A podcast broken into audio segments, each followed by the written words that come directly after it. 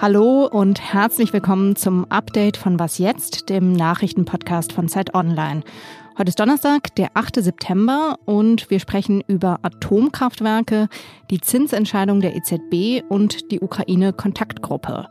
Los geht's. Ich bin Munja Mayborg und der Redaktionsschluss ist 16 Uhr.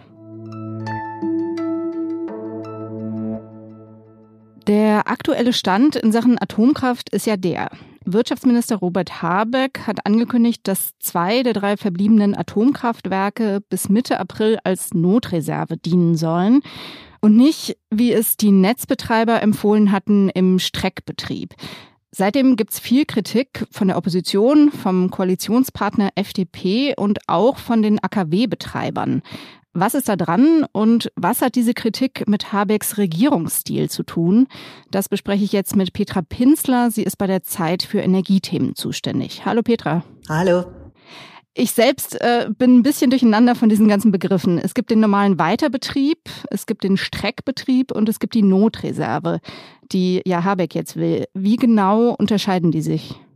Also, ich war am Anfang auch ziemlich verwirrt. Das ist auch alles ziemlich verwirrend. Es ist so. Es gibt den normalen Weiterbetrieb der Atomkraftwerke. Das ist politisch beschlossen, dass wir das nicht mehr wollen. Dafür müsste man auch neue Brennelemente, Brennstäbe kaufen. Die kommen zum großen Teil auf dem Weltmarkt aus Russland. Da haben sich die Politiker eigentlich entschieden oder die Regierung und auch das Parlament, das wollen wir nicht mehr. Dann gibt es den Streckbetrieb. Das heißt, man nützt die Brennstäbe, die jetzt noch in den AKWs drinne sind, benutzt sie aber nicht so viel und damit kann man sie dann länger strecken.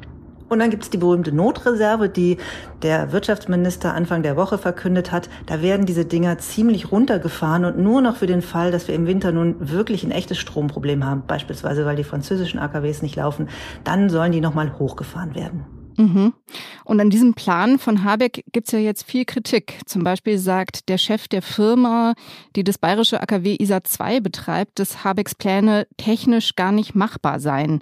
Was ist denn da dran? Stimmt das?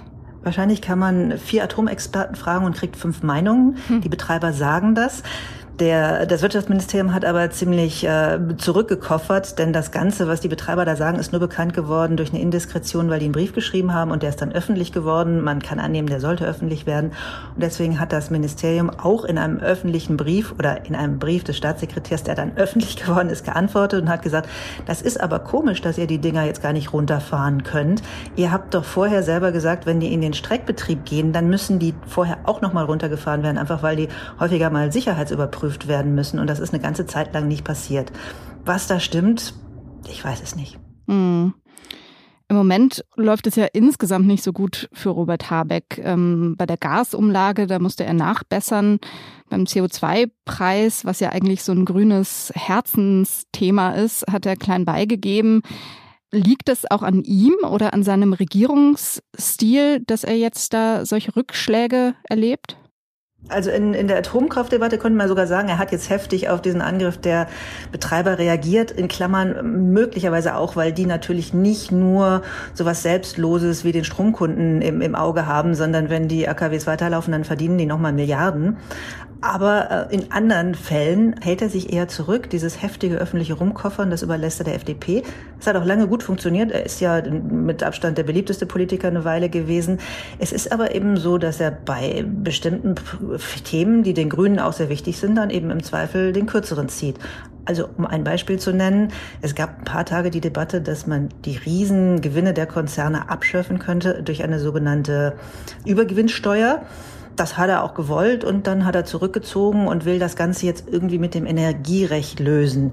Der Hintergrund ist, dass die FDP und die SPD wahrscheinlich Nein gesagt haben oder sicher Nein gesagt haben und dann zieht er eben zurück und versucht das im eigenen Ministerium irgendwie zu klären. Und damit wird es manchmal unnötig kompliziert und das kann ihm auf die Füße fallen. Es zählt, was rauskommt, nur ob was rauskommt und was da rauskommt bei der ganzen Energiepolitik, das ist eben noch sehr unsicher. Danke dir, Petra. Bitteschön. Die Europäische Zentralbank, die EZB, hat den Leitzins im Euroraum angehoben. Er steigt um 0,75 Punkte und liegt nun bei 1,25 Prozent. So stark ist der Leitzins noch nie angehoben worden, seit vor 20 Jahren der Euro eingeführt wurde. Im Juli hatte die EZB ihre Nullzinspolitik ja schon beendet und die Leitzinsen erhöht, um die hohe Inflation in den Griff zu bekommen. Die Inflation im Euroraum lag im August bei 9,1 Prozent, so hoch wie noch nie zuvor. Ist diese Leitzinserhöhung jetzt die richtige Maßnahme gegen die Inflation? Das habe ich unseren Wirtschaftsredakteur Zacharias Zacharakis gefragt. Ja, die höheren Zinsen werden wahrscheinlich schon helfen, die Inflation zu dämpfen, aber wir zahlen auch einen Preis dafür. Also das kann man sich ungefähr so vorstellen. Höhere Zinsen machen den Euro attraktiver für Anleger, die in die Währung investieren wollen. Also das schiebt den Eurokurs an und macht damit vor allen Dingen Importe billiger, also Rohstoffe zum Beispiel und Energie, was ja im Moment das Problem ist. Das heißt, wenn der Eurokurs steigt, könnte das die Inflation äh, erstmal dämpfen. Aber der andere Punkt ist, höhere Zinsen machen auch die Kredite teurer. Also für Immobilienkäufer zum Beispiel und auch für Unternehmen, die investieren wollen. Und das dämpft insgesamt die Nachfrage, was auch erstmal wiederum dazu führt, dass ähm, die Inflation nicht so stark ist. Aber Gleichzeitig rechnen viele Ökonomen zum Winter damit, dass wir in einen wirtschaftlichen Abschwung hineinkommen. Und wenn dann die Kosten für Kredite so hoch sind und es für Unternehmen schwierig ist zu investieren, dann verstärkt das einfach diesen, diesen negativen Effekt. Dann wird es für Unternehmen schwieriger, in diesem Winter Geld auszugeben, zu investieren und das dämpft die Wirtschaft weiter. Also das ist ein echtes Dilemma, in dem die EZB sich befindet, äh, zwischen Inflation und Abschwung oder Rezession. Und ja, da kommt sie nicht so schnell raus. Den Weg, den sie jetzt gewählt hat, ist erstmal Inflation einhegen. Wir werden im Herbst die Lage gemeinsam im Griff haben mit der Vorbereitung, die wir hier haben. Über das neue Infektionsschutzgesetz haben wir heute Morgen schon im Podcast gesprochen. Jetzt hat der Bundestag das Gesetz mit deutlicher Mehrheit beschlossen. 386 von 702 Abgeordneten stimmten für den Entwurf von Bundesgesundheitsminister Karl Lauterbach. Dagegen stimmten 313 Parlamentarier. Es gab außerdem drei Enthaltungen. In Pflegeeinrichtungen, Arztpraxen und Krankenhäusern und im Fernverkehr von Bus und Bahn soll ab Oktober eine Maskenpflicht gelten. Außerdem können die Länder Maßnahmen wie zum Beispiel Maskenpflichten im öffentlichen Nahverkehr und in Innenräumen anordnen. Die Regelung gilt bis zum 7. April. Heute hat sich auf dem Luftwaffenstützpunkt Rammstein die sogenannte Ukraine-Kontaktgruppe getroffen. Das sind Verteidigungsminister und Ministerinnen sowie hochrangige Militärs aus 50 verschiedenen Ländern.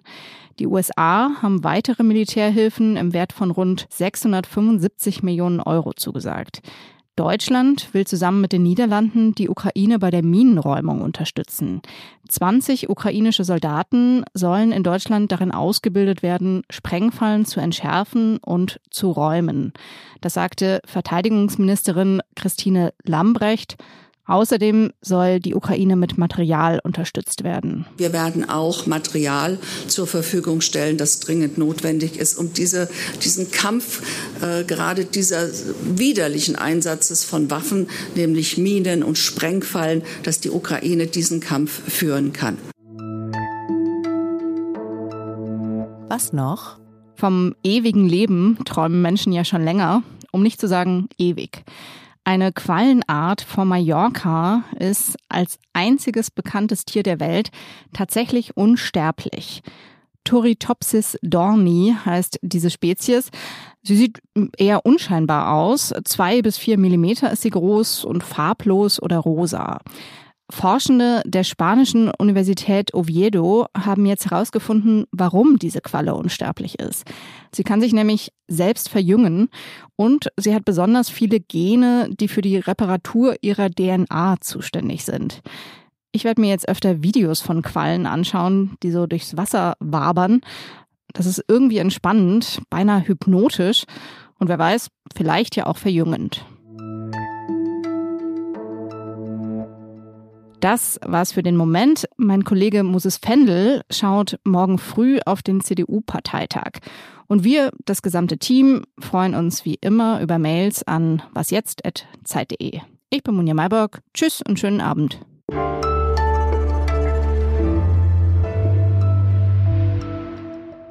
Ich glaube, das ist eine Marktlücke. Quallen beobachten für gestresste Großstädter.